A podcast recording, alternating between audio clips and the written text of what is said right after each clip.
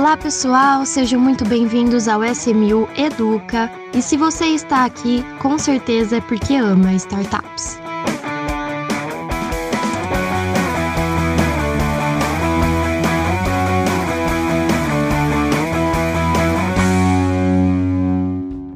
Oi, pessoal, estamos aqui para mais um episódio. Hoje, um episódio voltado para tecnologia em startups. Então, temos um convidado muito especial para conversar aqui comigo e com o Rodrigo, CEO da SMU.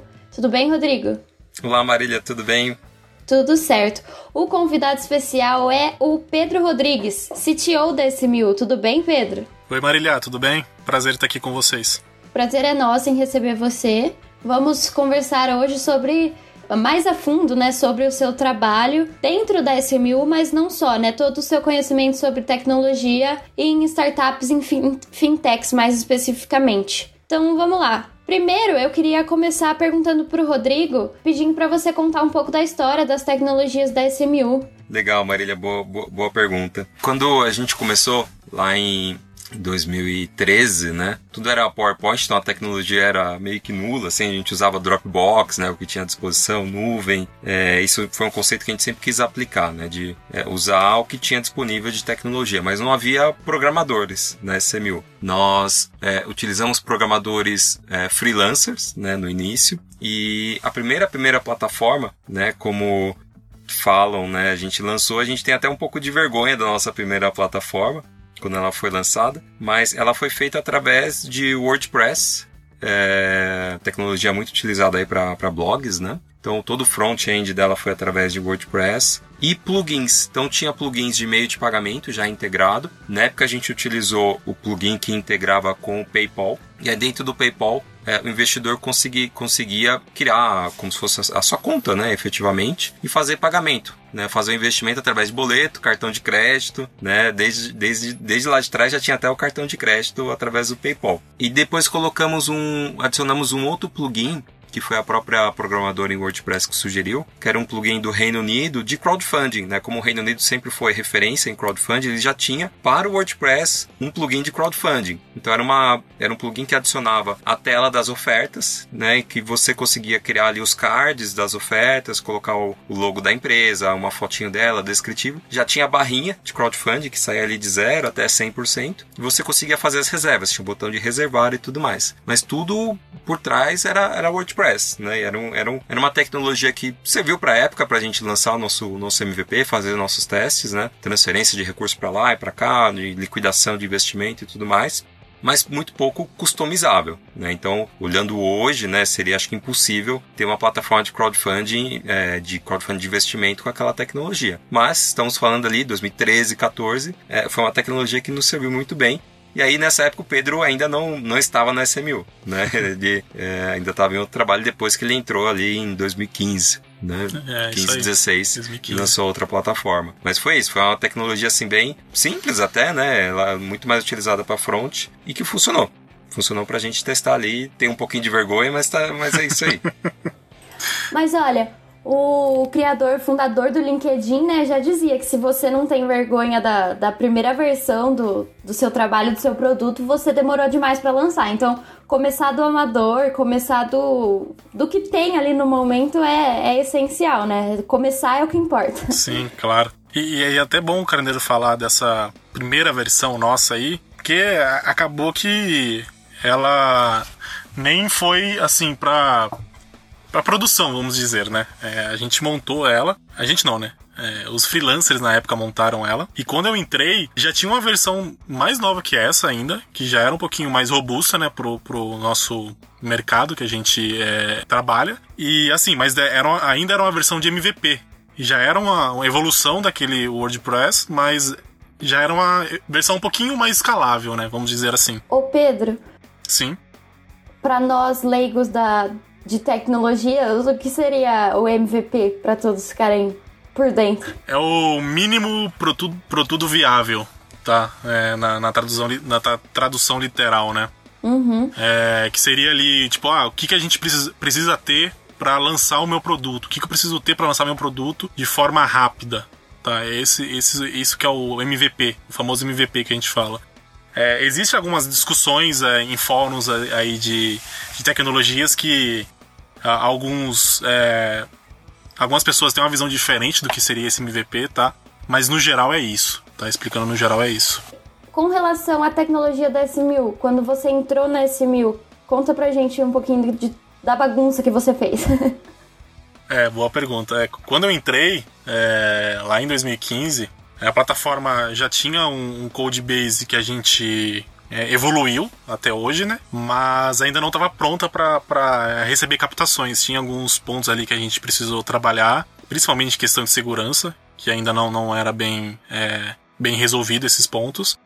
A gente resolveu esses, esses pontos, mas a, a, a, tecnologia usada já era Java, tá? Que é a tecnologia que, que a gente utiliza até hoje em produção aqui na SMU, que é uma linguagem é, bem robusta que vários players do mercado utilizam, tá? Mas é, resumindo, se eu pudesse fazer um resumo, seria isso, tá? A, a tecnologia já era Java e a gente só chegou e, e deu uma melhorada ali na parte de, de segurança que não era bem resolvida.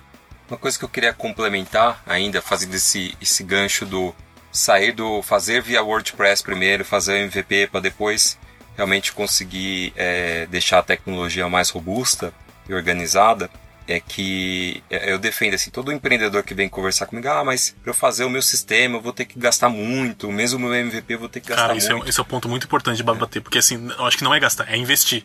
É, é, vou ter que investir muito, mas assim, ah, para eu fazer o MVP eu vou ter que gastar um milhão de reais. Não, Cara, não. não, isso não é MVP. Não. Porque a SMU gastou muito menos para fazer o seu MVP, sendo uma fintech. A sua empresa nem é uma fintech. Então, assim, veja, MVP é algo, é o mínimo produto viável. Isso. Então é o mínimo. É, É assim, para você mostrar ali um grupo pequeno de potenciais clientes é, que você vai ter. Então, assim, tem tecnologia, não é ideal, mas tem tecnologia hoje. Pô, se tinha em 2013, em 14, imagina hoje. Então tem muita coisa para você começar. E o ideal, Carneiro, é para a pessoa que quer começar, a- a- quer lançar o seu, o seu negócio, quer se tornar empreendedor, o primeiro passo para ele é achar um CTO, um sócio CTO. Sim. E aí, quando você tem um MVP, até para você mostrar, até para quem vai entrar, seja o CTO, os próximos é, sócios, os próximos funcionários, os próximos funcionários de, de tecnologia, você mostra o MVP, você já consegue é, passar uma ideia do que você quer. Né? Sim. Não é só um, ah, eu quero fazer uma plataforma. Não, você já tem um MVP ali, você já mostra para ele, ele já fica mais claro. Pra, Já é um Pô, já produto, né? entendi, né? Que querendo ou não, é um produto, querendo. né? Já é um produto. Beleza, tem N melhorias, segurança, vamos melhorar esses plugins, vamos melhorar aqui o, o, o- o conceito, né? As, as... Bom, aí você pode entrar aí todos os N metodologias, né? é, Uhum. racionais por trás daquilo, a lógica, que você pode também falar sobre isso aqui, mas você já consegue visualizar. Pô, já sei mais ou menos para onde eles querem ir. Sim, sim. É, é, isso assim é, varia muito de produto para produto, né? De negócio para negócio. Mas o que geralmente a, a gente faz ali no MVP é, é realmente um teste. Tá? É para você sentir para que direção você quer ir. Então, é, todo mundo ele fala, ah, olha, eu sei como é que é meu produto, eu sei, meu produto é esse e tudo mais. Mas quando você lança, e principalmente um produto B2C, você não sabe o que esperar de feedback do- dos seus clientes. Então você geralmente lança esse MVP para ter esse insight do- dos seus clientes e saber se para que lado você deve seguir. Ele, ele é muito bom ne- nesse sentido, para você saber o que seus clientes querem e você fazer o que eles querem, né? Perfeito. E com relação à, SMU, né? Quais são os sta- stacks que fala é, é, utilizados Stacks. aqui, stacks utilizados aqui na empresa? Então, hoje a gente, a maioria, 90% do nosso code base em questão de back-end é Java, tá? É por N questões. É, umas de- uma delas é porque é uma linguagem robusta, fortemente tipada, que para um mercado de é, financeiro você não pode ter variáveis ali que, que, não- que não são tipadas, então você, você já começa do zero errado quando você vai, vai para o mercado financeiro e começa com uma linguagem que ela é, não é tipada, tá? E isso não é eu, eu, eu, eu que estou falando, tá? Isso aí são de muitos players do mercado que seguem nessa linha de ter uma linguagem tipada para fazer o seu code base, tá? E tipo assim, o que, que é uma linguagem tipada? É uma linguagem que ela impõe você a definir tipos para suas variáveis. Então você não consegue criar uma variável sem um tipo. Então, por exemplo, você tem um tipo inteiro na variável, que é a mesma coisa do Excel, que seria um número do Excel. Você não consegue criar uma variável sem que ela seja não inteira. Então, se você criar uma variável é, do tipo integer, que a gente chama, você não consegue passar um string para ela, um texto. Quando você pega variáveis que elas não são tipadas, que a gente chama, você consegue pegar a mesma variável, você passar um valor e lá na frente, se alguém, alguém que está fazendo código um pegar texto. uma versão, passar um texto para ela. Então, Entendi. o valor vai se converter em texto e vice-versa. E isso, quando você fala de mercado financeiro, você já começa em D0 errado. Tá? Então, por isso que startups como Nubank e, e, e outras aí vão para essa linha mais de linguagem tipada. Tá? Legal, entendi.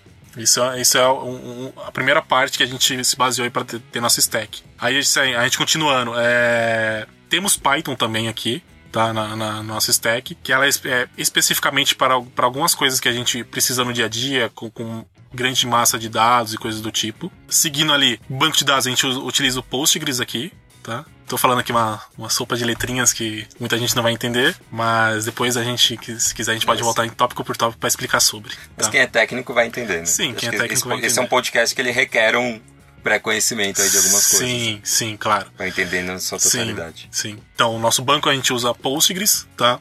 Todo a, a nossa infra tá em nuvem, no, na Google Cloud, tá? O nosso front-end tá escrito em JavaScript, especificamente com o framework Vue.js, tá? Que também é um framework muito bom e e muito legal. Dá várias é, liberdades pra gente fazer várias coisas bem legais, tá? E resumindo é isso, nosso stack resumindo é isso, tá? Ela tem um braço em Java, um braço em Python e um braço ali em JavaScript, tá? Questão de código. Muito. Assim, eu não entendo muito, mas a gente consegue ter uma noção da, da complexidade que é você montar um, um sistema todo, principalmente por, por ter relação com o mercado financeiro, né? Dá pra, dá pra entender que exige, exige muito de, de toda uma programação para que tudo seja feito com, com perfeição.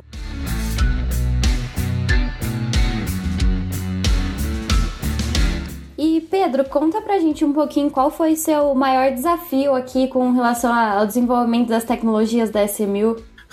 O- Outra ótima pergunta. É, Eu acho que eu sei qual foi. é você sabe que a gente parou algum, algumas noites aqui mexendo nisso e, e não foi muito, não foi muito legal. Mas foi Foi- um aprendizado. Foi um aprendizado muito, muito importante pra gente, mas não, não foi bem legal. Eu tive que ligar até lá pros americanos. Sim, os Google dos Estados Unidos. É, foi, foi bem bizarro. Foi numa, foi numa migração, tá? A gente, é, bem no começo, toda a arquitetura de, de, um, de, um, de um projeto, ela tem o bônus e o ônus, né? Sempre tem, sempre. E no nosso caso, a gente optou, lá no começo, por usar uma tecnologia de cloud chamada de Elastic, tá? Que é um cloud SaaS da vida, tá? Que é, é bem fácil você criar máquinas para você subir seu código e tudo mais. Só que chegou no momento que a gente precisava ter algumas ferramentas de controle de governança, de observabilidade em cima do, do projeto, que o de Elastic ele, ele é limitado nesse ponto. Então a gente optou para ir para um cloud mais robusto, que no caso foi o Google Cloud.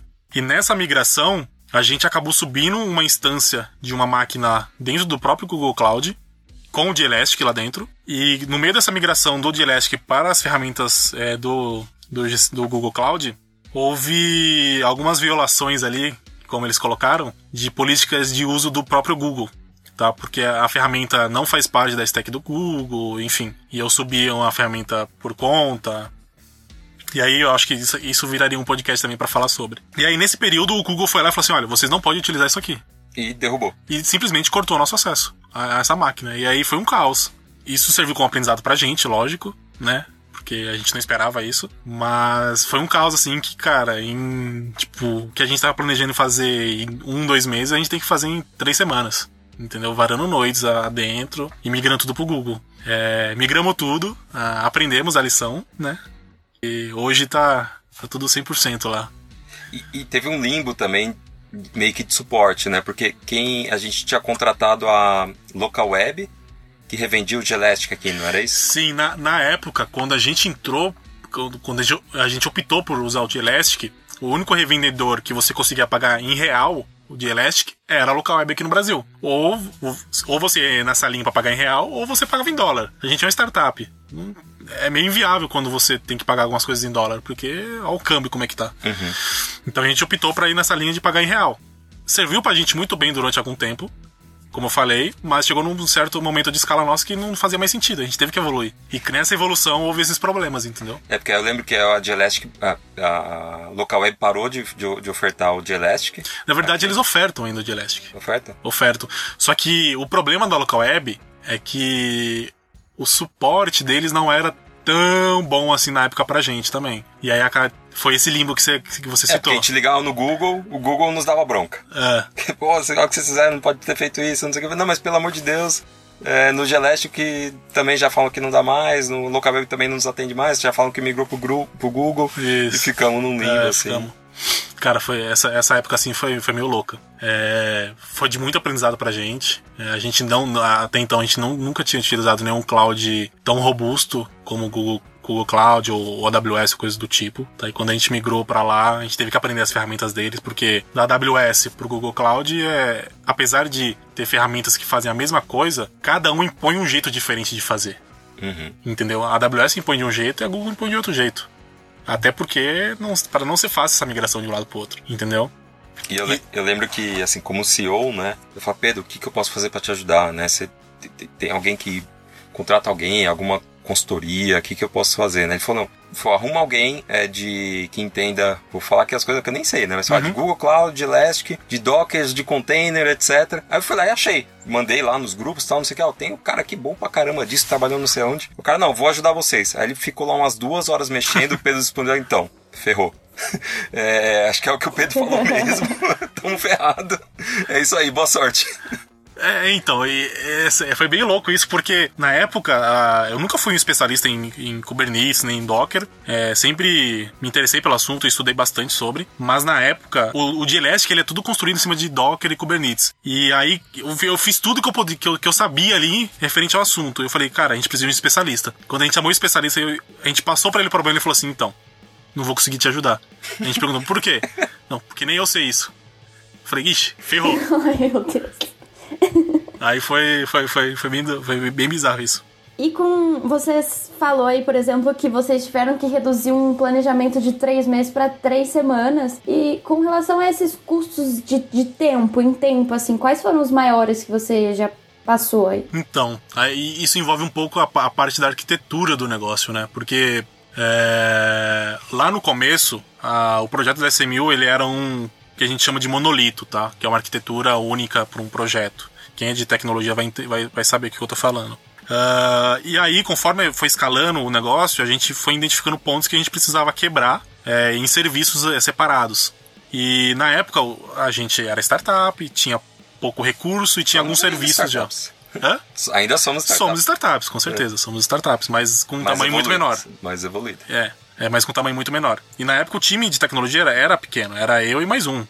É, então a gente começou a evoluir, criar esses serviços, e bem na época que a gente começou a criar esses serviços, teve essa demanda de migração.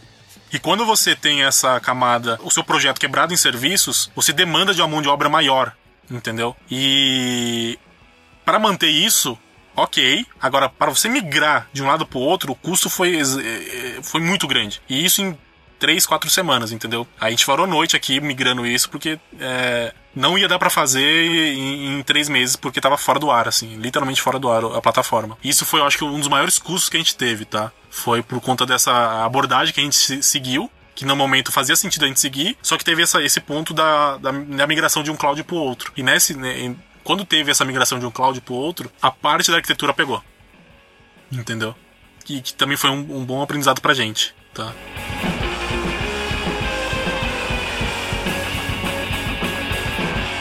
E agora a gente tá vindo aí com um mercado secundário. Na verdade, tá tudo caminhando para dar certo, mas ainda não tem nada confirmado, né, Carneiro? Você pode falar melhor sobre. É, ainda não podemos lançar, né? Não lançamos ainda, mas já estamos trabalhando em várias frentes.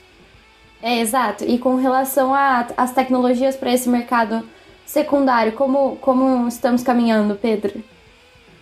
É, questão de, de linguagem, a gente vai seguir na mesma linha da, da- do primário, tá? É, com Java, JavaScript lá no front-end e tudo mais, porque é, é um projeto que a gente, como eu falei, a gente precisa ter um MVP.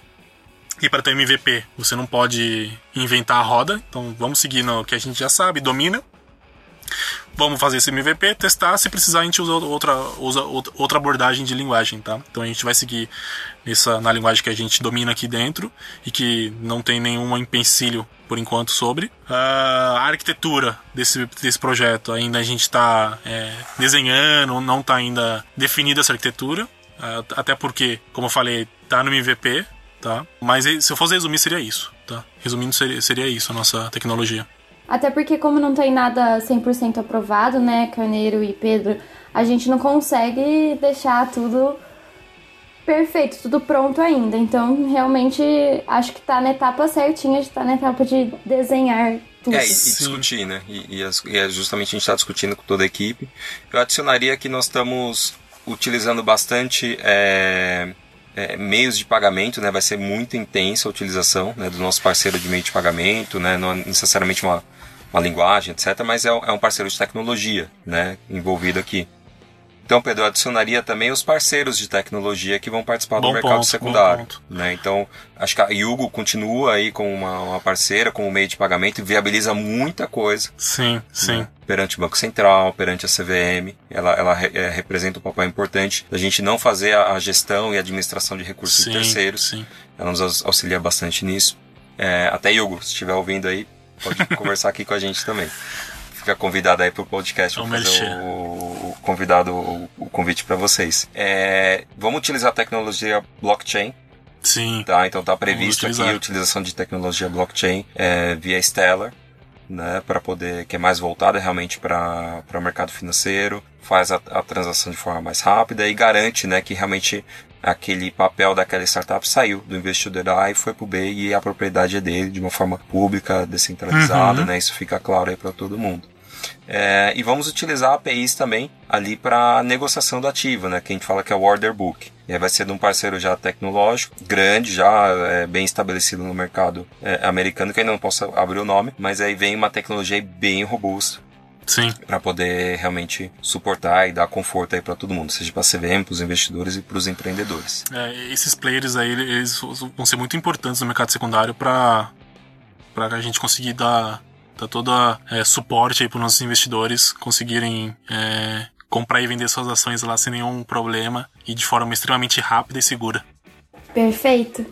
Mercado secundário, então, assim que é aprovado, se é aprovado, vai vir com muita força aí para investidores de startups. Com certeza. Sim. E vai vir coisas novas aí na, na plataforma junto com o secundário, tá? É, dando um spoiler aqui, é, a gente tá, tá é, segurando para soltar algumas features novas aqui da plataforma, mas pode aguardar aí que vem coisa nova também. Uhum. Olha só, novidades a caminho.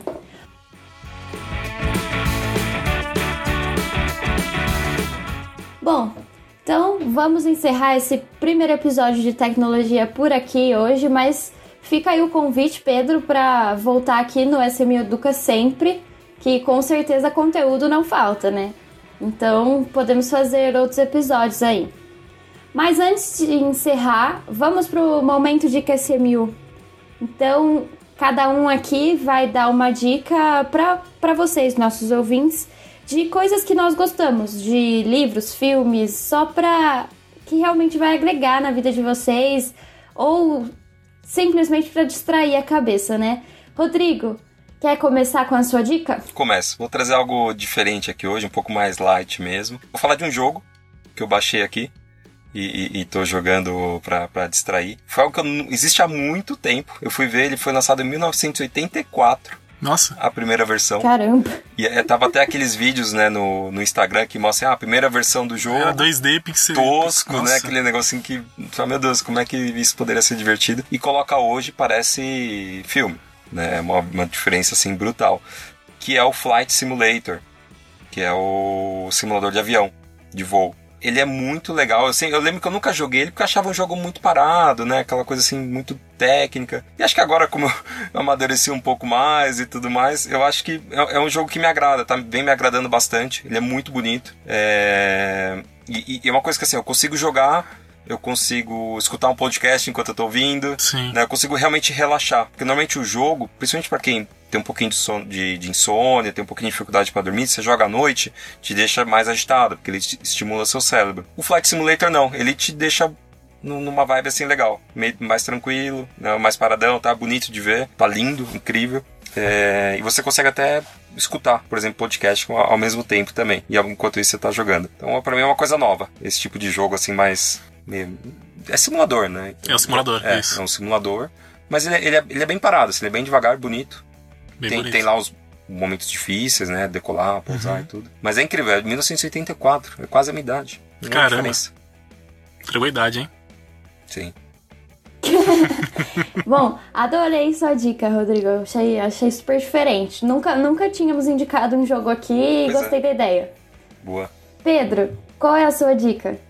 Bom, seguindo na linha do diferente do Carneiro, é, eu vou trazer uma coisa também, acho que bem diferente. É, eu gosto muito de assistir séries, e principalmente séries que me inspiram de algum jeito, tá? Pra, pra alguma coisa. E eu, eu comecei a assistir uma que me que tem a ver com tecnologia, muito com tecnologia, é, esse, esse, esse mundo de empreendedorismo e tudo mais, que, que tá no Netflix que chama Como Vender Drogas Online. Aí Te assim, inspirou, Pedro? Olha só. É, então. Me Pô, inspirou. temos um problema. Não, mas como, Pedro como, Rodrigues larga o cargo de CTO da SMU para vender drogas online. Imagina só, que coisa doida. Mas é, ela é bem legal porque ela mostra esse, esse lado mais do, do, sabe, do sonho da pessoa criar uma coisa que ela acredita, ou que às vezes ela é, viu e falou assim, nossa, por que, que não tem ninguém fazendo? Sabe? Aí você fala, verdade, por que não tem, não tem- ninguém vendendo droga online hoje em dia? Ah, com tanta tecnologia. Mas do jeito que tá lá no- no- no- na, na série, você fala assim, nossa, porque é, eles utilizam Bitcoin como meio de pagamento, então não tem lastro, é, enviam a, a droga via correio, e, e lá fora o correio ele não é tão rastreável igual aqui. Você vai ganhar haters aí. hein? Pois é, Bitcoin sem lastro. é, É uma discussão de é, é. Tanto é que, rastreabilidade. é, Melhor. É, rastreabilidade, vamos, vamos deixar assim. Porque essa parte da rastreabilidade é, é- é- tem um, algumas, alguns episódios que, que eles levantam esse ponto, né? Que a polícia tá investigando e não consegue identificar quem é. Porque é recebido em Bitcoin. Uhum. Então as pessoas ali, é, eles conseguem é, fazer, dibrar a polícia com isso. Eles en- enviam a, a, a droga via correio. É meio, meio bizarro isso. E são moleques de, do ensino médio Uau. entendeu? São garotos do ensino médio que, que fazem isso e eles levantam, tipo, um milhão de euros em três dias, quatro dias vendendo droga. E tudo isso pra pagar Caramba. o tratamento de câncer de um deles. Caramba. Tem um propósito. E você, Marília? É, a minha dica. A minha dica é, vai ser um livro. Um livro que eu acabei de ler recentemente. Ele chama. A tradução é Fora de Série, né? Mas o livro também pode ser encontrado por Outliers, que é o, o título dele originalmente. Que é um livro de um autor chamado Malcolm Gladwell, eu acho. É, eu acho que assim fala. É, é um livro muito bom, assim, para quem gosta desse tipo de leitura de inspiração, né? E ele vai falar muito sobre carreiras de sucesso, pessoas que tiveram carreiras de sucesso e que elas não conseguiram tudo isso por simples inteligência, né? Vai mostrar mos- mostrar tudo que, que precisaram, todos os apoios que tiveram para conseguir chegar onde chegaram. E eu acho muito, muito bacana, eu gosto muito desse tipo de leitura. Então fica aí minha dica, fora de série, o livro. Genial. E o Malcolm Gladwell é um dos meus au- autores prediletos. Lembra que eu falei? Que eu já dei uma dica aqui, que era o Blink, que também é dele. Que eu falei que era o meu segundo livro predileto. Ah, era dele? Ah, legal. É, mas o. Eu falei, é o meu segundo livro predileto de- do, do Malcolm Gladwell. Eu, o Outliers eu não li ainda, preciso ler. Mas é excelente dica. É muito bom. No próximo eu falo qual que é o meu, meu livro predileto dele. Por favor, você tá fazendo esse suspense há muito tempo. É uns 5 episódios, já 5, 6. Hum, Pra mais. Mas Vamos lá, excelente. Ficamos por aqui então hoje, pessoal. Até um próximo episódio, próxima segunda-feira. Não percam e não esqueçam de deixar o comentário de vocês, o feedback de vocês nas nossas redes sociais, arroba SMU Investimentos. Muito obrigada, Rodrigo. Muito obrigada, Pedro. Foi um prazer receber vocês aqui. Tchau, tchau, ouvintes. Até a próxima. Tchau, tchau, gente. Obrigado aí pela, pela oportunidade. É, espero voltar mais vezes aqui pra gente discutir mais sobre tecnologia, coisas hipsters. E uma última coisa: se você é programador, desenvolvedor, smil.com.vc, manda lá pra gente que tem sempre tem vaga Sim. para desenvolvedores. Sim, via LinkedIn, Instagram. É, a gente tá com algumas vagas abertas aqui para devs, tanto de front-end quanto de back-end, tá? É, vem fazer parte aqui do time que, que você, vai, você vai gostar. Obrigado, gente. Até mais. Tchau, tchau. Muito obrigada, até a próxima.